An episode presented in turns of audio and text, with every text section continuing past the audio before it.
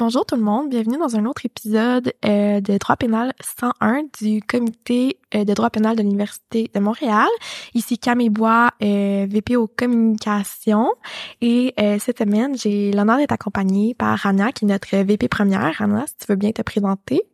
Alors bonjour, ici Rania Krim, donc je suis VP première au sein du comité de droit pénal et je suis très très excitée d'être avec vous aujourd'hui. Nous aussi, on est contente que tu vas participer au podcast. Puis cette semaine, on reçoit euh, maître Molly Huard et maître Sarah La Liberté euh, qui travaillent au niveau euh, du milieu du droit carcéral et aussi avec les peuples, les premiers peuples en fait. Donc ça va vraiment être un épisode où est-ce qu'on va aborder leur parcours, leur pratique, puis en savoir davantage sur qu'est-ce que le droit carcéral et aussi comment elles arrivent à travailler avec les premiers peuples. Donc, bonne écoute! Bonjour, euh, tout d'abord, merci de nous recevoir euh, aujourd'hui. Ça fait plaisir. Euh, en fait, moi, j'ai fait mes, mes, études à l'Université d'Ottawa en droit civil. Okay. je dis en droit civil parce que c'est le nom, en fait, là, du programme, mais j'ai j'ai en fait orienté tous mes cours au niveau, en fait, des, des cours qui donnaient en droit criminel. Et euh, par la suite, lorsque j'ai terminé, euh, j'ai fait mon stage dans un euh, cabinet principalement là, qui en droit, ben, exclusivement en fait en droit criminel, où j'ai eu la chance de travailler notamment là, auprès d'une population autochtone.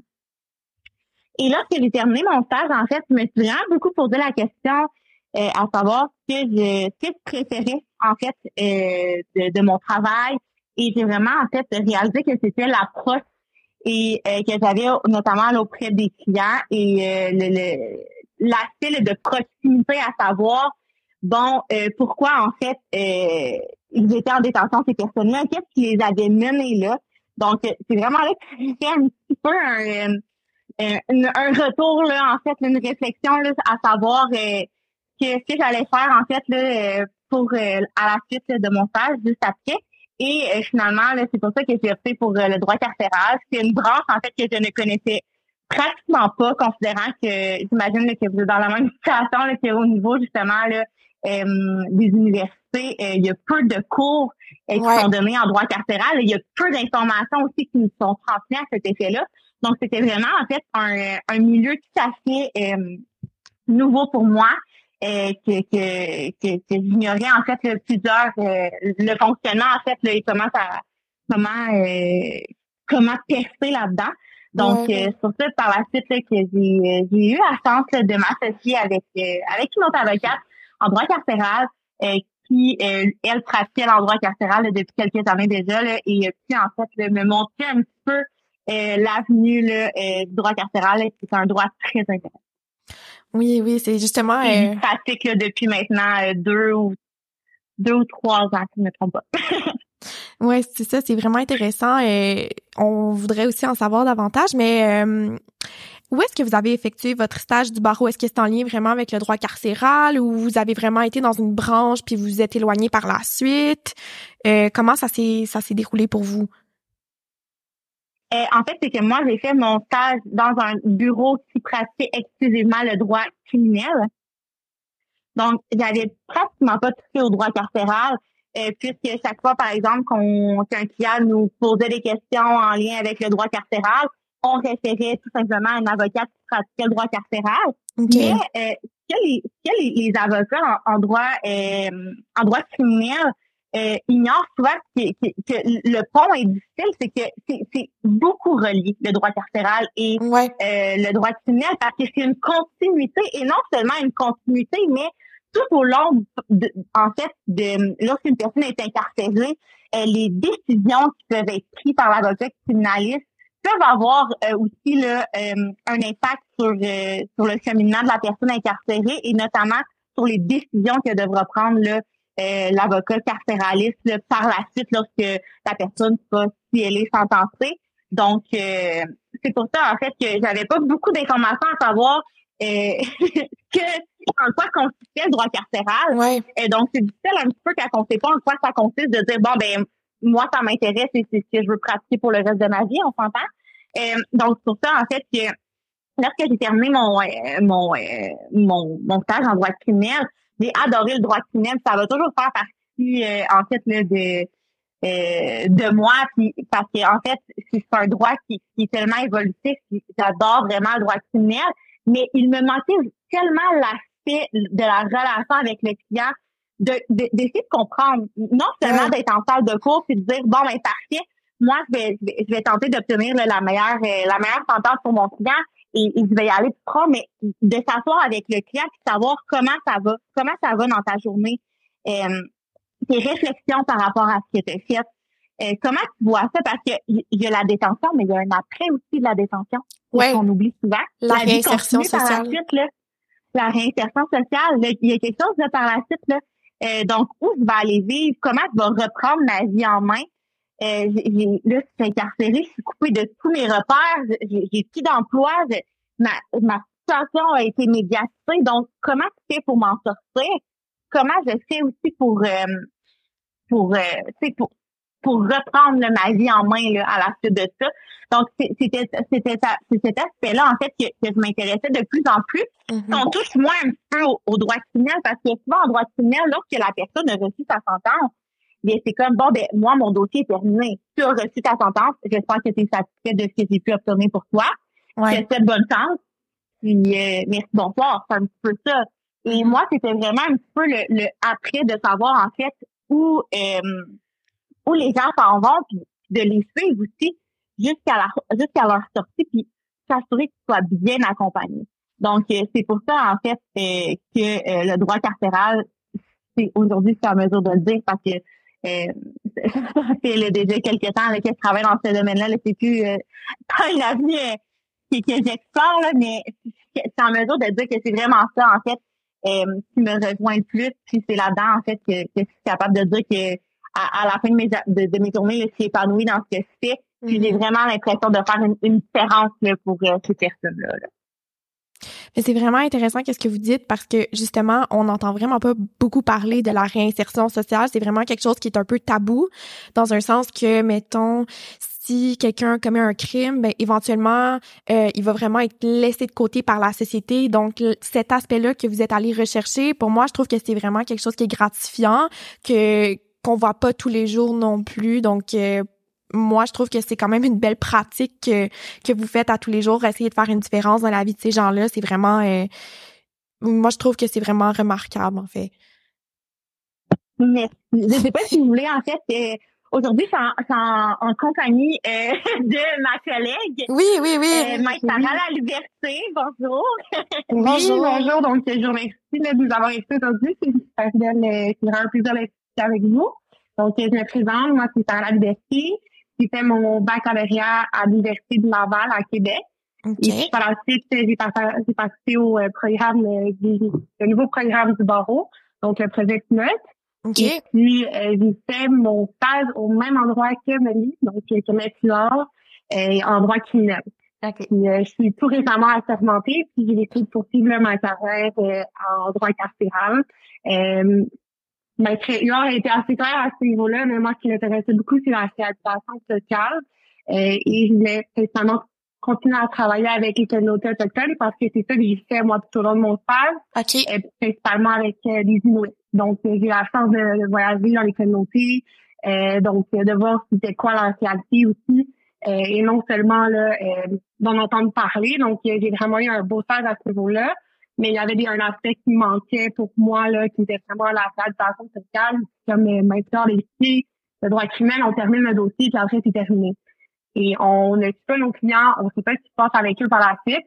Et puis, euh, je, trouve que le droit carcéral, ça amène quelque chose de formidable de, de, d'un peu mieux de sport pour la suite et de, de les aider là, et de, de, de s'assurer que leurs droits sont aussi respectés là, dans le milieu euh, carcéral.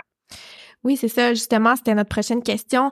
Vous parlez, vous expliquez vraiment bien pourquoi vous avez choisi votre carrière dans le droit carcéral, mais c'est justement ça. On aimerait ça savoir pourquoi davantage chez les peuples autochtones. C'est quoi euh, qui vous a amené à faire du droit carcéral auprès de ces populations-là?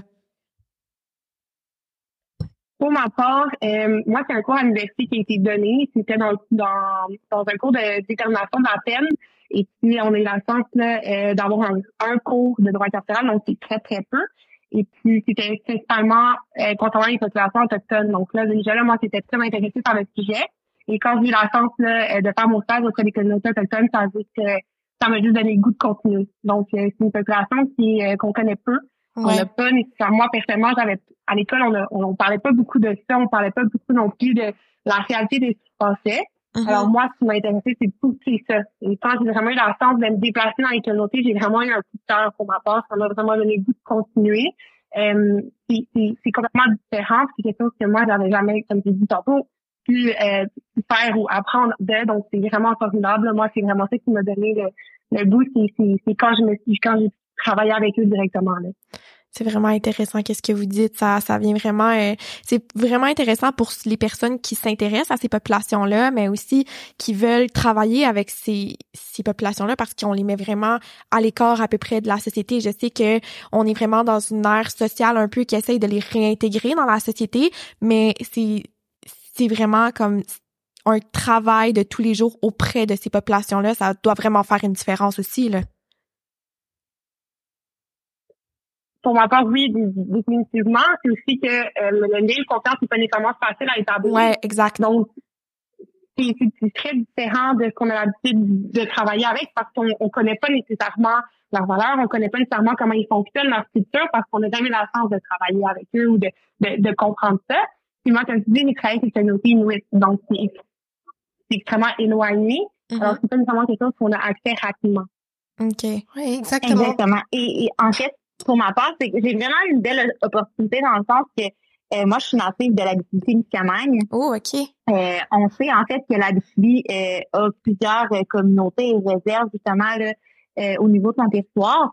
Donc, lorsque j'ai terminé justement mon stage, j'ai voulu me rapprocher en fait de ma famille puis de mon chez moi.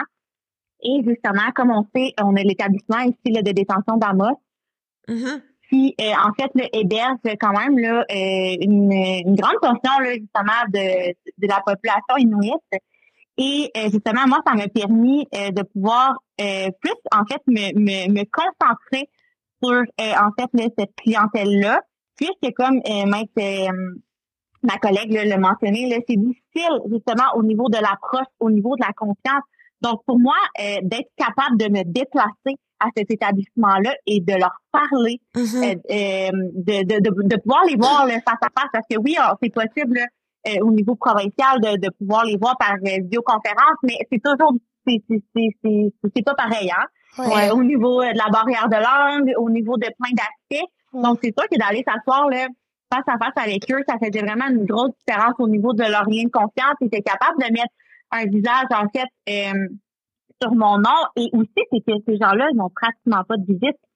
Euh, leurs familles là, qui sont euh, qui, qui, vivent là, euh, dans le Grand Nord, il n'y a pas de route hein, pour se rendre. Donc, c'est sûr que de devoir prendre l'avion, les coûts que ça engendre, ils n'ont pas beaucoup de, de visites. Donc, lorsque j'arrive, que je vais les voir en, en, en présentiel, ben à la fin de la journée, ces personnes-là, ils ont, ils, ont, ils ont, eu quelqu'un qui s'est intéressé à eux, qui ont pris le temps d'aller s'asseoir avec eux, de voir là, comment comment ça va. Là. Donc, non seulement euh, j'ai toujours eu en fait euh, j'ai toujours été intéressée là, euh, par le droit autochtone et par justement de travailler avec cette clientèle là, considérant que comme je l'ai mentionné, c'est moi ici avec tous les réserves, c'est sûr que dans mon quotidien, je côtoie là, les autochtones à tous les jours. J'ai une réserve très près de chez moi, donc ça a toujours fait un petit peu partie de mon quotidien. J'ai aussi en fait ma grand-mère qui a été famille d'accueil pendant des années là, pour une réserve autochtone. Donc, tu sais, pour moi, ça a toujours fait partie, en fait, euh, de mon quotidien. Puis ça a toujours fait partie aussi de mes questionnements, à savoir pourquoi ça fonctionnait comme ça, qu'est-ce qu'on pourrait faire pour faire des changements.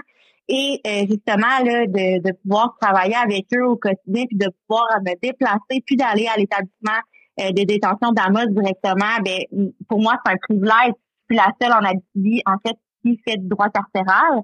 Et on n'est pas beaucoup au Québec d'emblée de pratiquer le droit carcéral. Donc, c'est sûr que euh, d'autant plus le, lorsque je me déplace à la détention d'Amos, c'est qu'ils savent justement que euh, il, y a, il, y a, principalement moi là, qui peuvent les aider euh, au niveau carcéral. Ben, c'est toujours mm-hmm. toujours un, un, beau lien de confiance là, que, que je réussis à établir avec eux. Puis, à tous les jours, c'est un, un, droit qui continue d'évoluer hein, constamment. Donc, il y a, beaucoup de, de, problématiques, puis il y a beaucoup aussi de, résol de, de résolutions là, de, de, de problèmes là ou qu'on qu'on travaille dessus là. Donc euh, ouais, exactement. On, on, manquera pas de on manquera pas de travail ça c'est bien sûr. Non c'est certain ouais c'est ça. Puis justement c'est en lien avec ça euh, que pensez-vous de la situation actuelle que vivent les peuples autochtones en milieu carcéral? Puis en quoi ça en quoi ressemble la réalité à tous les jours? Euh, je pense que pour répondre à cette question-là, c'est très important quand même faire la distinction entre le fédéral et le provincial. Oui, exact. Euh, la réalité n'est pas la même parce que euh, les, les, outils sont pas les mêmes au fédéral, sont mm. pas les mêmes au provincial.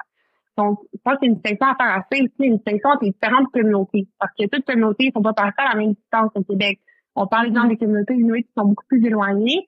Là, c'est l'exemple de Manawaki qui est plus central. On va, ça va vraiment dépendre. Donc, il faut faire attention à ce niveau-là, juste pour s'assurer de faire la différence. Euh, aussi, ça dépend des détentions.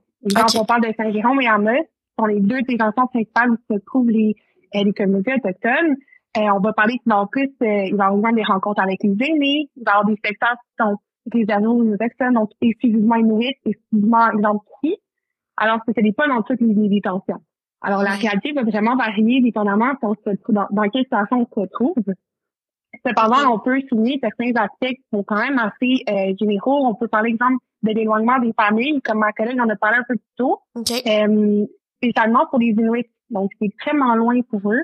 Euh, il y a aussi le facteur que, euh, par exemple, on parle des taux au niveau des cartes d'appel.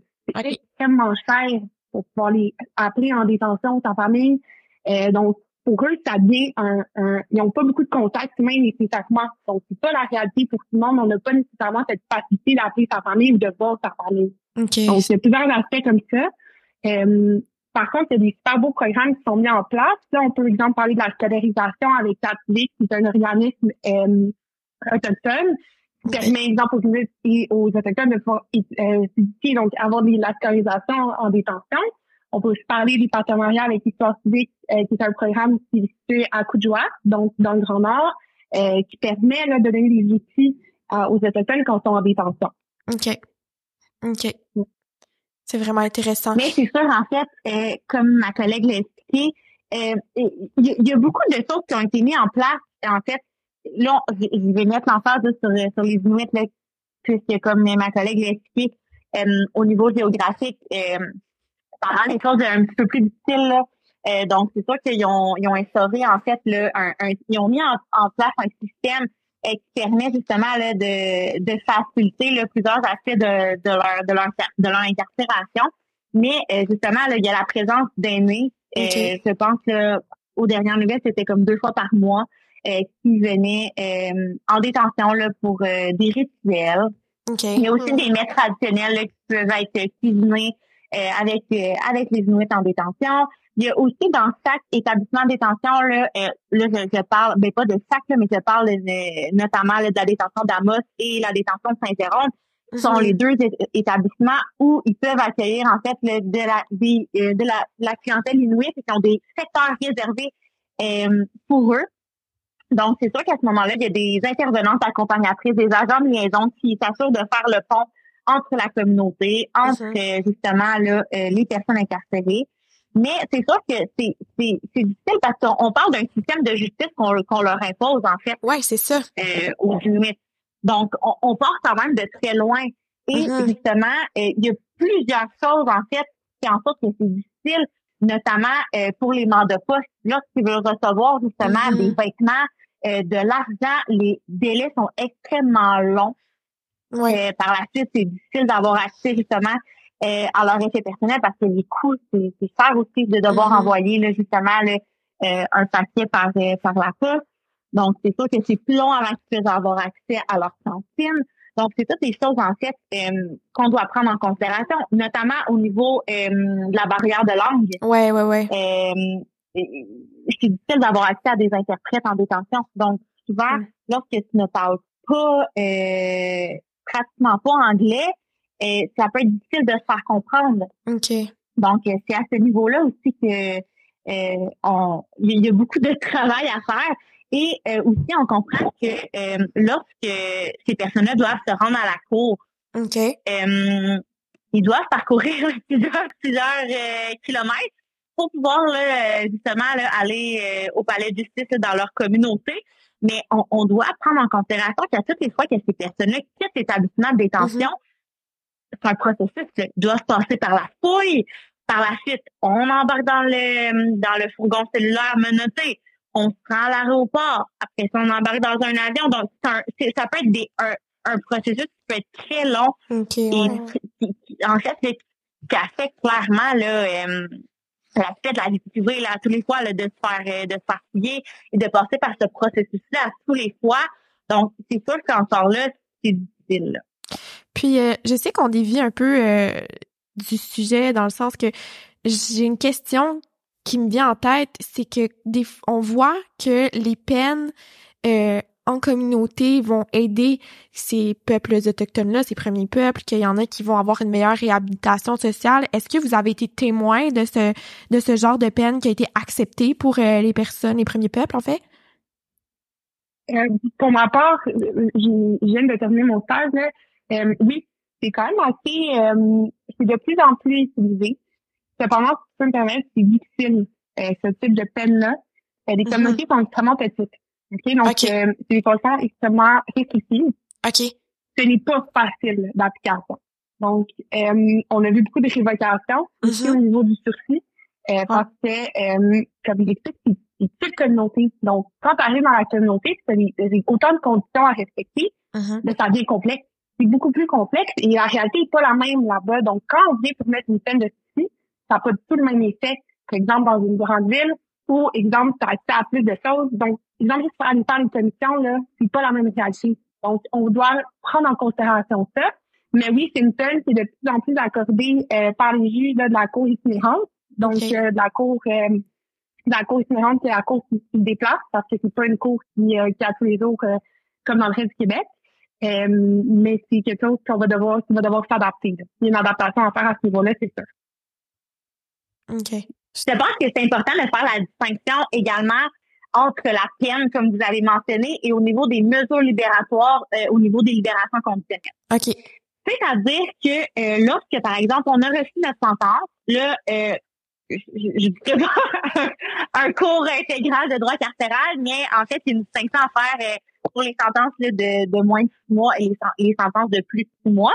Mais lorsqu'en fait, une personne a accès justement à avoir une mesure libératoire là, pour pouvoir en fait présenter un plan de sortie, par exemple, à la Commission québécoise de libération conditionnelle pour pouvoir le terminer de purger sa peine en société, par exemple. Euh, c'est là que ça devient difficile pour euh, les peuples autochtones parce qu'il n'y a pas beaucoup de ressources. Là, je, parle en fait, bien entendu, toujours au niveau du provincial, mais il n'y a pas beaucoup de ressources qui sont accréditées par le ministère de la Sécurité publique. Ça veut dire qu'il y a beaucoup, et les ressources, en fait, ils sont, il y a des listes d'attente très importantes. Okay. Donc, par exemple, souvent, je vais parler par exemple des Inuits, euh, qui veulent demander justement là, pour une libération conditionnelle, ils vont vouloir retourner dans leur communauté mm-hmm. et, par exemple, intégrer un, centre de traitement. Euh, ils, ils sont, sont, presque ou peu existants, ces centres-là, et les listes d'attente c'est, on parle de, de, plusieurs, plusieurs, plusieurs mois. Donc, c'est sûr qu'à ce moment-là, ça décourage un peu euh, les, les, les, peuples des Premières Nations de demander leur libération conditionnelle parce qu'ils savent que même s'ils demandent, ben la liste d'attente est tellement longue que probablement ils vont avoir le temps de sortir avant d'être acceptés là. À ok, je comprends. Ouais. À, à ce centre-là, là, vous comprenez? Ouais. Et euh, il y a aussi justement les, les thérapies sont, euh, sont là, au sud. Euh, il y en a plusieurs, mais au niveau de la langue, encore là, il n'y a pas beaucoup justement de maisons de pension ou de thérapie, en fait, qui vont accepter les personnes anglophones. Donc, encore là, ça limite extrêmement les places. Et euh, aussi au niveau de ce qui est, de ce qui est couvert par l'aide sociale, parce que souvent, ces personnes-là, comme j'ai mentionné, on sort là, après de plusieurs mois incarcérés, euh, on n'a pas nécessairement les, les, moyens puis euh, les, les revenus là, pour euh, pouvoir débourser nous-mêmes, pour pouvoir aller chercher l'aide dont on a besoin. Donc, ça limite beaucoup les ressources, en fait, auxquelles les, les Autochtones peuvent avoir droit. Euh, et aussi euh, au niveau de la BTB, comme on l'a mentionné, euh, il y a beaucoup de communautés ici, il y a tellement peu de ressources. C'est-à-dire que lorsqu'une personne, par exemple, va être incarcérée, parce qu'on s'entend que oui, là, on, a fait la distinction justement la détention d'Amos, mais la détention d'Amos, c'est une, détention provinciale pour hommes. Donc, moi, j'ai beaucoup de clientes là, ici qui viennent de la BTB qui sont obligées d'être incarcérées au centre de détention Leclerc de Laval parce qu'en fait, c'est le centre d'établissement pour femmes, là. Donc, ils n'ont pas le choix d'être là. Encore là, ils sont loin de leur famille. Et lorsque ces, ces femmes-là, en fait, elles veulent demander leur libération conditionnelle, mais ça leur semble pas toujours, par exemple, d'aller en maison de transition euh, à Montréal ou à Québec, parce mm-hmm. qu'encore là, ils vont être loin de leur famille, mais il y en a pas qui existent ici. Donc, encore là, c'est difficile au niveau euh, des programmes qui sont mis à leur disposition, au niveau de l'aide qu'on veut les apporter parce que le, le la réinsertion sociale, euh, c'est aussi l'entourage de la famille, hein? le support qu'on peut avoir de nos pères, l'encadrement de tout ça. Donc, c'est souvent un choix qui va être difficile à faire de dire, bon, mais je peux sortir, mais je vais vraiment être loin de ma famille. Et je me ramasse dans un dans un milieu avec euh, dans un milieu où euh, ne comprendra pas la langue nécessairement ou que tu vas être avec d'autres personnes qui ne seront pas sont pas autochtones. Donc, au niveau du maintien de la culture, c'est très important. C'est ce que, tu sais, tout à l'heure, on, on, a mentionné là, euh, plusieurs points là, en lien avec euh, avec le milieu carcéral là, et les, réalités autochtones. Mais moi, je dois souligner que justement, les euh, Inuit secteurs, les, les, secteurs qui ont été mis euh, en place pour les Inuits, ça apporte beaucoup de bon à ces personnes-là parce que souvent, ils vont être contents de se retrouver avec des personnes de leur communauté de, de, de, de sentir un petit peu, et aussi, comme on l'a mentionné, euh, les cartes d'appel, c'est tellement cher appeler dans le Nord. Mais des fois, ils vont se dire, bon, ben, parfait, on va partager les coûts d'appel. On, on va faire une, on va faire une, une, ligne téléphonique, puis on sait, par exemple, euh, euh que, que mon cousin habite proche de cette maison-là, donc je vais pas lui parler euh, en même temps. Donc, ça facilite, ça facilite beaucoup les choses, justement, des fois, de se retrouver entre eux, de se retrouver auprès de leur père. Mm-hmm. Donc, notamment lorsqu'on parle de, par la suite, au niveau des mesures libératoires, je vous dirais que le taux euh, de pourcentage de, de, d'Inuits, en fait, qui renoncent à leur libération conditionnelle parce que, justement, ils ne trouvent pas de plan de sortie adapté ou, justement, parce que les plans de sortie, considèrent que, que, que ça répond pas à leurs besoins ou que c'est pas des choses qui pensent que ça va leur aider ou que ça leur semble pas nécessairement euh, de devoir vivre encore une autre coupure de, de leur réalité puis de leur culture, le taux il est énorme de, de, en fait le mm à, à leur audience parce que justement déjà pour eux euh, l'incarcération euh, dans des établissements très loin de chez eux là par la suite on leur demande d'aller en maison de transition dans une, une un centre de, de traitement et encore là c'est encore trop des fois une grosse étape pour eux ils, préfèrent justement le finir leur temps là, euh, en établissement de détention et par la suite là, euh, retourner dans leur communauté. OK. OK, c'est ouais, ouais, c'est c'est quand même assez complexe euh, finalement hein. les les peines qui les peines vécues en communauté, je m'attendais pas à ce que ça soit autant complexe et tout. Mais quels changements pensez-vous qui sont les plus urgents pour améliorer leur situation? Comme ma collègue l'a mentionné, je pense que les mesures vibratoires, c'est une question qui est très importante. Euh, le fait que, exemple, les maisons de transition, en pas dit, c'est extrêmement difficile pour eux. On en a parlé de l'éloignement, c'est un facteur qu'on doit prendre en considération. Il euh, faut pas oublier, oublier aussi l'importance de la famille. Euh, en fait, juste, juste pour m'interrompre, il y, en a une maison de transition en Abitibi, ah, mais en fait, ça va être une maison de transition pour hommes. Donc, nécessairement, pour, pour, pour hommes, exactement. Donc, nécessairement une, une, femme autochtone, une femme inuite qui va vouloir se rapprocher euh, de sa communauté, qui va vouloir euh, venir en fait euh, en revenir en Abitibi, mais malheureusement, ça sera pas l'option possible pour elle. Donc, c'est la petite parenthèse que je voulais faire à, ce niveau-là. Euh, aussi, quand, comme je disais, donc, les aspects, exemple, une femme qui, qui, qui a pas vu ses enfants depuis longtemps, c'est difficile pour le moral, c'est pas facile, ouais. c'est loin de la famille. Euh, je pense aussi que la barrière de la langue, c'est vraiment difficile. Le fait qu'on parle ça des interprètes, euh, il y a beaucoup d'Autochtones qui ont pas nécessairement euh, surtout quand on parle là, des, des, des autochtones qui sont un peu plus aînés, euh, c'est pas tout le temps facile. Il y en a qui comprennent pas, euh, qui n'ont pas accès. Là, on prend exemple l'exemple des Inuits qui parlent seulement Inuktitut, donc on n'a pas accès à, à, à, à ces interprètes-là, alors que dans le système exemple criminel, c'est beaucoup plus accessible. Donc, je pense que c'est un autre élément là, qui a besoin de changement quand même assez urgent Mhm. pour assurer que tout le monde puisse comprendre qui se passe. Parce que c'est ça qui arrive, c'est que des fois, ils comprennent même pas ce qui se passe dans la situation, puis ils veulent juste comprendre parce qu'ils ils ont besoin d'informations, mais il y a une barrière de la langue. Ouais, ouais, c'est sûr. C'est sûr que ça doit être Mhm. complexe pour eux, puis surtout que notre système judiciaire est vraiment pas le même que comme on leur impose un système en fait.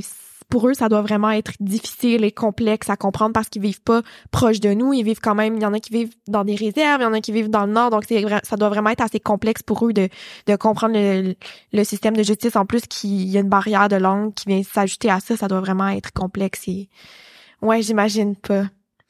Oui, puis on doit en fait parler, c'est quelque chose en fait qu'on, je, je trouve qui n'est pas assez abordé, mais les personnes incarcérées vivent extrêmement euh, de transfert, de transfert d'établissement.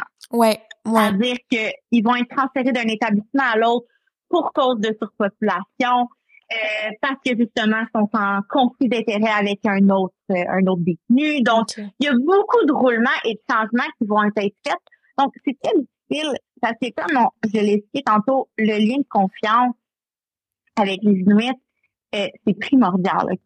Euh, C'est-à-dire que je, le vois à tous les jours, par exemple, que lorsque, par exemple, je ne vais pas être disponible euh, parce que c'est en détention ou en audience ou autre, et que euh, j'ai un de mes clients qui va appeler au bureau, en fait, et que c'est ma réceptionniste qui va répondre, euh, souvent, et on, on a l'habitude de dire, bon, mais pas disponible, est-ce que je peux prendre un message?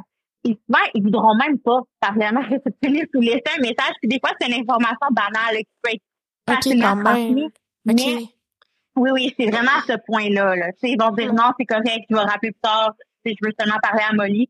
Donc, c'est vraiment difficile, euh, justement, euh, ce, ce- ce lien de confiance-là à établir. Et c'est Mhm. très long parce que, comme ma collègue l'a mentionné, souvent, ils ne comprennent pas. Ils ne Mhm. comprennent pas, en fait, il y a tellement, d'un établissement à l'autre, il y a des régimes de vie différents, des Ouais. règlements différents, des fonctionnements différents c'est beaucoup d'informations. Et justement, comme on l'a mentionné, toute la documentation là, euh, qui va être mise à leur disposition là, dans les établissements de détention, là, c'est en français. Ouais. Donc, Ah, si tu demandes à une personne, bon, ben parfait, là, moi, j'aimerais ça avoir un formulaire euh, pour pouvoir euh, justement remplir une demande, ça va être mis en français. Notamment au niveau des, des rapports de manquement à la discipline, euh, on, on l'a pas abordé là, justement, mais c'est lorsqu'une personne incarcérée, en fait, euh, fait un acte euh, qui va à l'encontre d'un règlement, euh, justement, de la détention, notamment fait usage de violence ou est en possession d'un objet qui serait pas autorisé en détention, euh, ou par exemple, euh, qui, qui fait un entrave, un entrave au déroulement des activités de la détention. Euh, donc, il y, a- il y a plusieurs choses, là. C'est, il y a plusieurs choses en fait qui font en sorte que que, que tu peux avoir un rapport de manquement à la discipline, mais ce rapport-là il leur est remis en français. Donc, ils reçoivent une copie d'un rapport de manquement euh, qui leur reproche en fait d'avoir euh, de, de ne pas avoir respecté un règlement alors que c'est en français. Donc la majorité du temps, mes clients vont m'appeler, vont me dire c'est un rapport, mais je sais même pas qu'est-ce qui est écrit dessus, je sais même Ouais. pas ce qui m'est reproché. Donc lorsqu'on dit qu'on on, on part de loin, c'est c'est dans cette optique-là. Là. Ouais, ouais, Ouais. on comprend Et vraiment. justement, euh, au niveau de la compréhension, Mhm. lorsque on arrive devant la commission, lorsque je prépare mes, mes clients devant la commission, c'est toujours dans un autre dans un autre optique. Je leur dis toujours, on n'est pas au stade du procès. On est rendu au stade de l'audience à savoir quels sont les changements que tu peux apporter dans ta vie pour devenir une meilleure personne. Pour ne pas à recommettre en fait les délits que tu as fait dans le passé, pour montrer à la commission que tu es prêt à changer, que que, que tu as une réflexion approfondie sur ce qui s'est passé. Et souvent, en fait, une des questions que je vais leur poser, c'est quelles sont les conséquences de tes gestes sur la société, sur la, sur la victime, sur, sur la famille de la victime, sur ta famille à toi. Et souvent, le mot conséquence, ils ne savent même pas ce que ça veut dire. Ouais, ça doit être euh, quand même compris, ouais. Qu'est-ce que vous voulez dire par là? Qu'est-ce que tu veux dire par là? Je comprends pas. Conséquence, je, je, je sais pas. Donc, tu sais, c'est aussi à ce niveau-là, la commission, au niveau des questions qui sont abordées, en fait, euh, aux, euh, aux personnes euh, aux personnes inuites, euh, c'est sûr qu'il y, a une, il y a une adaptation là, qui doit être faite parce qu'ils n'ont pas le même regard, en fait, sur des fois les situations ou les choses qui peuvent se passer. Et l'aide qui leur est apportée, c'est souvent, c'est souvent, c'est souvent difficile en détention avoir de, de l'aide justement. Oui, il y a des intervenants, mais on comprend qu'au nombre d'Inuits on, on, on, on, tout le monde sait en fait qu'il y une, une représentation des peuples autochtones dans les milieux carcérales. Donc c'est sûr que justement là, il manque d'intervenants à, ce niveau-là. Donc c'est difficile de leur apporter tout l'aide dont euh, ils auraient besoin. Ouais. Et justement la barrière de langue, il y a des mots qui ne se traduisent même pas euh, mot pour mot. Mm-hmm. Donc, ça, peut être très difficile et les audiences peuvent être très longues devant la commission lorsqu'on a justement un interprète. Donc, c'est des choses là, en fait qu'on qu'on doit tout qu'on doit prendre en considération lorsqu'on accompagne un client. Puis comme je l'ai mentionné, lorsqu'on on présente devant un minute, lorsqu'on a une discussion avec eux, moi je me présente jamais de la même manière. Okay. Euh, c'est-à-dire qu'un client va jamais m'appeler Maître il va toujours m'appeler Molly. C'est comme ça, puis le lien s'établit comme ça, puis c'est beaucoup plus facile pour eux parce que dites-vous là qu'avant là que avant là qu'il se rende à moi en fait là que je puisse l'aider là, il va devoir passer par un agent de probation en dedans. Il va devoir passer par un agent. À quel fois il doit répéter son histoire là. Et là, il y a tellement d'intervenants des fois comme je vous ai dit, avec les transferts, ah, mais là, c'est une nouvelle personne. Ah, là, finalement, c'est plus la même personne que j'ai parlé au début. Donc, au niveau du lien de confiance, c'est brisé automatique. C'est pas, c'est très facile de briser le lien de confiance parce que justement, il y a trop de personnes de différents intervenants qui, justement, qui doivent les évaluer sans nécessairement leur donner en aide. On parle souvent des processus euh, des, des, d'évaluation pour remplir les papiers qui doivent être remplis là, au niveau justement du système carcéral, du système correctionnel. Mais encore là, c'est, extrêmement. Oui, c'est vrai, c'est super complexe. Puis ça m'amène à vous poser, pensez-vous que les gens euh, ils ont une idée préconçue des gens incarcérés, euh, puis que voudrez-vous leur répondre pour déconstruire ce jugement? Oui, en fait, selon moi, vas-y, vas-y, euh, tu peux aller. non, mais j'allais simplement dire oui, c'est une des préconçues des incarcérés, selon moi. Euh, il faut faire attention parce que je pense que c'est mal vu dans la société. Mm-hmm. Je pense que c'est mal compris aussi. Ouais. On comprend pas le processus et comment quelqu'un peut se rendre là, mais on n'est pas à l'abri. Personne n'est à l'abri de, de, de, de ce processus judiciaire-là. il faut faire attention parce que au final, on a une responsabilité en tant que société, selon moi, de devoir les aider à se réaliser socialement. On peut pas juste dire, ah, on a des idées préconçues, on va les laisser là. Ah, on, on, on, peut comprendre ce qui s'est passé. Il faut donner de l'importance à ça, il faut les aider, donner les outils nécessaires, mm-hmm. euh, puis apprendre à les, à les réaliser et pas juste les laisser à eux-mêmes. C'est vraiment important selon moi, là, c'est un point extrêmement euh, fort qu'en tant que on a une obligation de faire ça surtout au niveau des peuples autochtones, j'imagine que euh, il doit avoir certains certains préjugés qui des idées préconçues envers euh, ces peuples-là parce que justement c'est tellement une population qui est mise à l'écart de la société donc les jugements doivent être faciles puis ça doit vraiment être difficile à comprendre. Des, ouais. Je pense qu'on a déjà des jugements déjà très préconçus mm-hmm. sur eux. Euh, on, en tant que comment on les voit, comment on les perçoit. Puis comme je dis, ils sont très éloignés de nous. Donc, c'est sûr que nous, on va pas nécessairement avoir le réflexe de d'essayer de comprendre, d'essayer de, de, de, de, de donner à ces gens-là, mais il faut pas oublier qu'on les a, d'une certaine manière, on les a, les réserves, ça a été créé par le gouvernement, c'est chose qu'il faut pas oublier qu'on a une responsabilité des aider. Puis, comme je dis, sont, les idées sont très préconçues par rapport aux Autochtones. Et mm-hmm. quand ils vont en détention, ils représentent une très grande majorité de la, la, la, la population carcérale. Donc, faut pas oublier que euh, il faut leur donner les outils. Mais c'est sûr qu'il y a une résistance dès le départ à cause des préjugés qui existent. Ouais.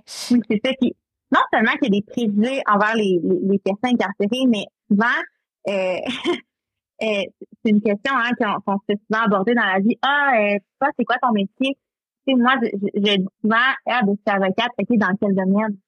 Le, le regard des gens lorsqu'on dit qu'on est avocat euh, en droit familial versus que on est euh, un avocat carcéraliste. Ouais, ça doit change beaucoup dans le regard de la personne. Puis ça, c'est à tous les fois parce que justement, comme ma collègue l'a dit, c'est le regard qu'il y a envers la société. Oui, exactement. Mais moi, je prends toujours le temps, en fait, d'expliquer en quoi je viens en aide à ces personnes-là. Moi, je suis quelqu'un que on, on est tous même pied d'égalité. Mm-hmm. On doit, nos droits doivent être tous respectés. Et c'est ce que moi, je m'assure, en fait, qu'à la fin de la journée, les droits de ces personnes-là soient respectés au même titre que tout le monde. Mm-hmm. Puis, en fait, c'est que il y a personne qui est à l'abri d'une incarcération. Je pense que c'est ça qu'on doit comprendre. À tout moment dans notre vie, euh, il peut y avoir un moment que ça va aller moins bien, où tu vas arriver à une situation où on va mm-hmm. être confronté, en fait, euh, au, système de justice, à l'incarcération. Oui. Et c'est faut être conscient qu'il y a personne qui est à l'abri de ça. Et la journée que ça va t'arriver, ben, tu vas être conscient qu'il y a un avocat carcéraliste qui va être là pour toi, que justement, tu, vas moins tomber dans le jugement à dire ah ben cette personne-là, moi, écoute, je la respecte pas parce que je considère qu'elle a pas les mêmes valeurs que moi parce qu'elle défend des elle défend des prisonniers, elle défend des criminels. C'est souvent ça l'image qu'on a de nous, alors que c'est vraiment plus que ça. Ouais, c'est ça, c'est plus que ça. C'est souvent aussi l'approche que j'ai avec le milieu carcéral parce que oui, mm-hmm. depuis tantôt, on, parle des milieux, du milieu carcéral puis des, des différents intervenants. Mais moi, mon approche lorsque je travaille en fait avec les différents intervenants, que ce soit les agents des services correctionnels, les agents de probation, euh, moi, je me dis toujours, écoutez, toi, là, moi, on travaille dans le même sens. OK? Ça veut dire que on travaille pour la réinsertion sociale. Parce que toi, mm-hmm. là, si tu les aimes pas, ces personnes-là, si tu comprends, là, comme à, à tous les jours, tu vas, tu vas travailler parce que ça fait peur d'être là, que justement tu n'aimes pas ça travailler avec eux, ben fais quoi exactement à travailler dans un établissement de détention?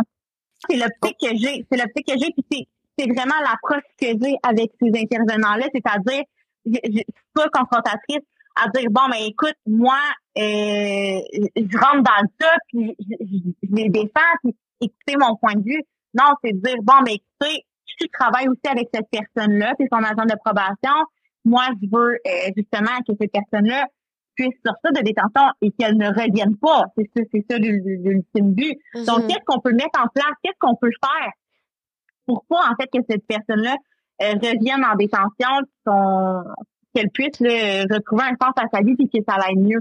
Donc, c'est aussi ça mon travail. Donc, oui, c'est sûr que les, les gens ont une idée préconçue des incarcérés mais aussi une idée préconçue euh, de notre travail, en fait, de ce, de ce qu'on fait, de ce qu'on peut leur apporter, parce que c'est souvent mal vu, en fait.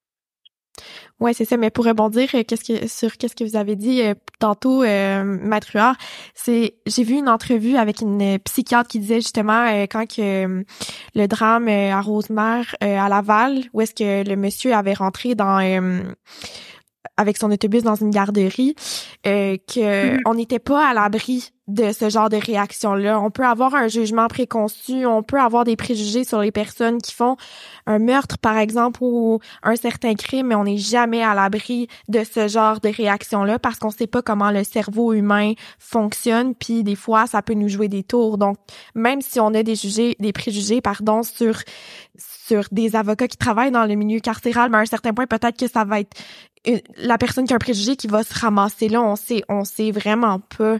Puis euh, ça m'amène à dire, au niveau des peuples autochtones, est-ce que vous avez une lueur d'espoir dans le milieu carcéral, que ce soit au niveau des préjugés ou de leur situation, est-ce que vous pensez que ça va s'améliorer? Je l'espère. ouais. Je l'espère. Puis en fait, c'est que dites-vous que, comme je l'ai mentionné tantôt, le droit carcéral est, est, en plein, ça évolue de jour en jour. C'est-à-dire que c'est facile, justement, euh, au niveau criminel, euh, justement, lorsqu'on a une conviction ou qu'on doit se référer à quelque chose, on a le code criminel qui existe, ok? Puis vous, vous savez euh, son épaisseur, là, comme moi, là. Euh, en, droit carcéral, c'est vraiment difficile. Mm-hmm. Euh, il y a peu de documents, il y a peu d'intervenants, comme je l'ai mentionné, il y a peu d'avocats qui font ça. Ouais. Euh, il y a peu de choses qui sont publiées, donc c'est difficile euh, de dire, par exemple, pour un avocat qui va commencer sa carrière, de dire bon ben moi je débute en droit carcéral sans aucun mentor, sans avoir personne autour de moi pour pour pour m'expliquer, pour pour me guider. Alors que euh, le, droit criminel, il y a tellement d'outils, il y a tellement de documentation, il y a de la jurisprudence, mais comme je vous ai mentionné, en droit carcéral, il y en a très peu. Ouais. Et justement, en ce moment, il y a beaucoup d'avancées qui sont. On, on, on parle justement là, que nous, on a euh, on, on, a justement une association là, des avocats euh, carcéralistes. Euh, son travail justement pour faire avancer les choses. Il y a le protecteur du citoyen à toutes les années, en fait, euh, qui rend justement là, euh, des comptes rendus par rapport à ce qui se passe en détention. Il y a également là, euh, il y a beaucoup de choses qui sont mises en place. Là. Euh, donc, j'ai j'ai une lueur d'espoir que les choses vont changer, puis qu'il va y avoir de plus en plus en fait de programmes, de, de, de comme j'ai mentionné tantôt là, justement de, de ressources qui vont être mises à leur disposition au niveau des mesures libératoires mm-hmm. parce qu'il y a un gros besoin à ce niveau-là. Et il y a une adaptation qui doit être faite justement pour leur venir en aide, pour ne plus à revoir ces personnes-là dans le milieu carcéral, euh, parce que c'est ce qu'on souhaite au final. Oui, exactement. Puis moi, j'avais une dernière petite question à vous poser. Euh, quel conseil donneriez-vous aux étudiants qui s'intéressent au droit carcéral mais qui n'ont pas la possibilité d'en apprendre davantage à l'université?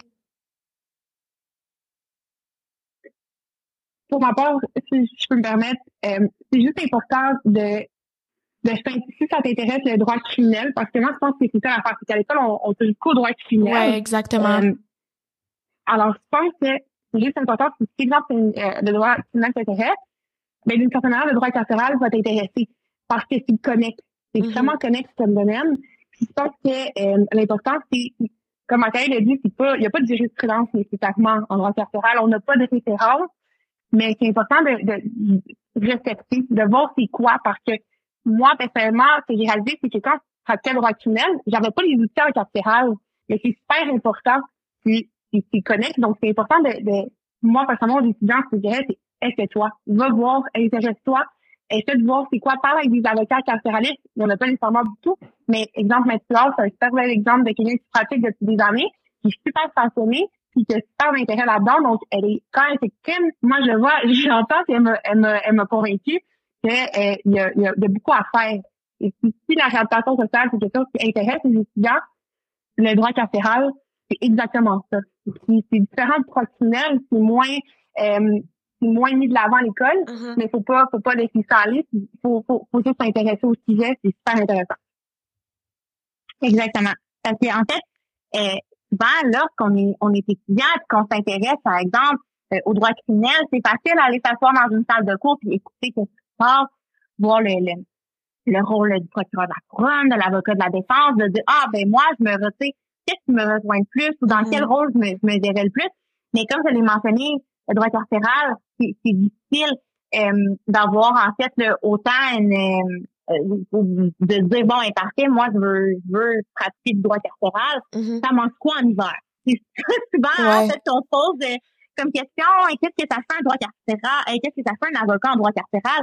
C'est quoi les différents euh, les, les différentes tâches d'un avocat en droit Mhm. carcéral? C'est quoi les, les avantages les inconvénients de- du métier? Donc c'est sûr que il faut s'intéresser et comme je l'ai mentionné tantôt là on a justement là euh, une association là, des avocats euh, carcéralistes Mhm. euh, qui, euh, en fait, on donne beaucoup d'informations. On a, on, je pense là, qu'il y a des communiqués qui sont émis là, tous les mois euh, sur les avancées, euh, sur en fait là, les, les, les, les- de- de- des informations là, qui sont mises là, à jour à tous les à tous les, à tous les mois. Il y a aussi un bottin des établissements qu'on met à jour en fait. euh, vraiment très souvent là en fait avec les, les personnes euh, contactées, les personnes ressources. Donc, je dirais en fait là, à un étudiant là, qui s'intéresse au droit carcéral, euh, de, de foncer parce que c'est vraiment une belle avenue. Euh, c'est vraiment un droit qui est super intéressant et que, qui, qui mérite d'être connu en fait, clairement. Donc, euh, si jamais quelqu'un a des questions, ça va nous faire plaisir en fait de leur répondre. Et comme je l'ai mentionné là, avec avec notre notre comité là qu'on a, ça si cette personne-là le souhaite être dans le comité et de, et de vouloir partager avec mm-hmm. nous, ça va nous faire mais c'est sûr qu'on n'entend pas vraiment beaucoup parler du droit carcéral, beaucoup beaucoup de pénal, de criminels, mais peu de droit carcéral. Merci beaucoup d'avoir participé au podcast avec nous. Ça nous a vraiment fait un plaisir de vous recevoir comme invité. Puis j'espère vraiment que ça va rejoindre plusieurs étudiants, étudiantes, euh, puis que ça va euh, vraiment les pousser à aller vers euh, dans le domaine du carcéral. Merci encore. Merci pour l'invitation. Ça fait plaisir. Merci. Au revoir. Au revoir.